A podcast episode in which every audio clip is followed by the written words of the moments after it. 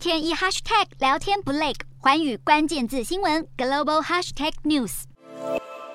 南韩早在五月起就不再强制民众戴口罩，不过放眼南韩街头，还是几乎人人都戴着。这份小心也不是没有理由。近来，Omicron 新冠亚型变异株 BA. 点五在日韩迅速扩散，南韩单日确诊数攀升到超过两万例，让首尔当局开始考虑是否应该重启防疫措施。日本单日确诊数连续十九天攀升，从八号起更持续突破五万例，其中光是首都东京就连续多日突破九千例。东京都知事小池百合子和专家都认为，疫情已经进入第七波。东京大学研究团队警告。这回流行的 BA. 点五亚变种传染力恐怕比先前的变异株都要来得高。不止日韩，继中国西安、北京等地出现 BA. 点五本土病例之后。上海市十号也通报首例 BA. 点五本土病例。为了防范疫情扩散，上海市多区将在三天内进行两次全员核酸检测。香港、澳门的疫情也出现反弹，香港当局考虑仿效中国的手机健康码制度，而为了遏制疫情扩散，澳门宣布十一到十八号暂停包含赌场在内的所有工商业活动，民众非必要不得外出。封城阴影笼罩下，当地超市出现抢购潮，当局表示停止工商活动一周，如果还是达不到效果，将考虑采取更严厉的措施。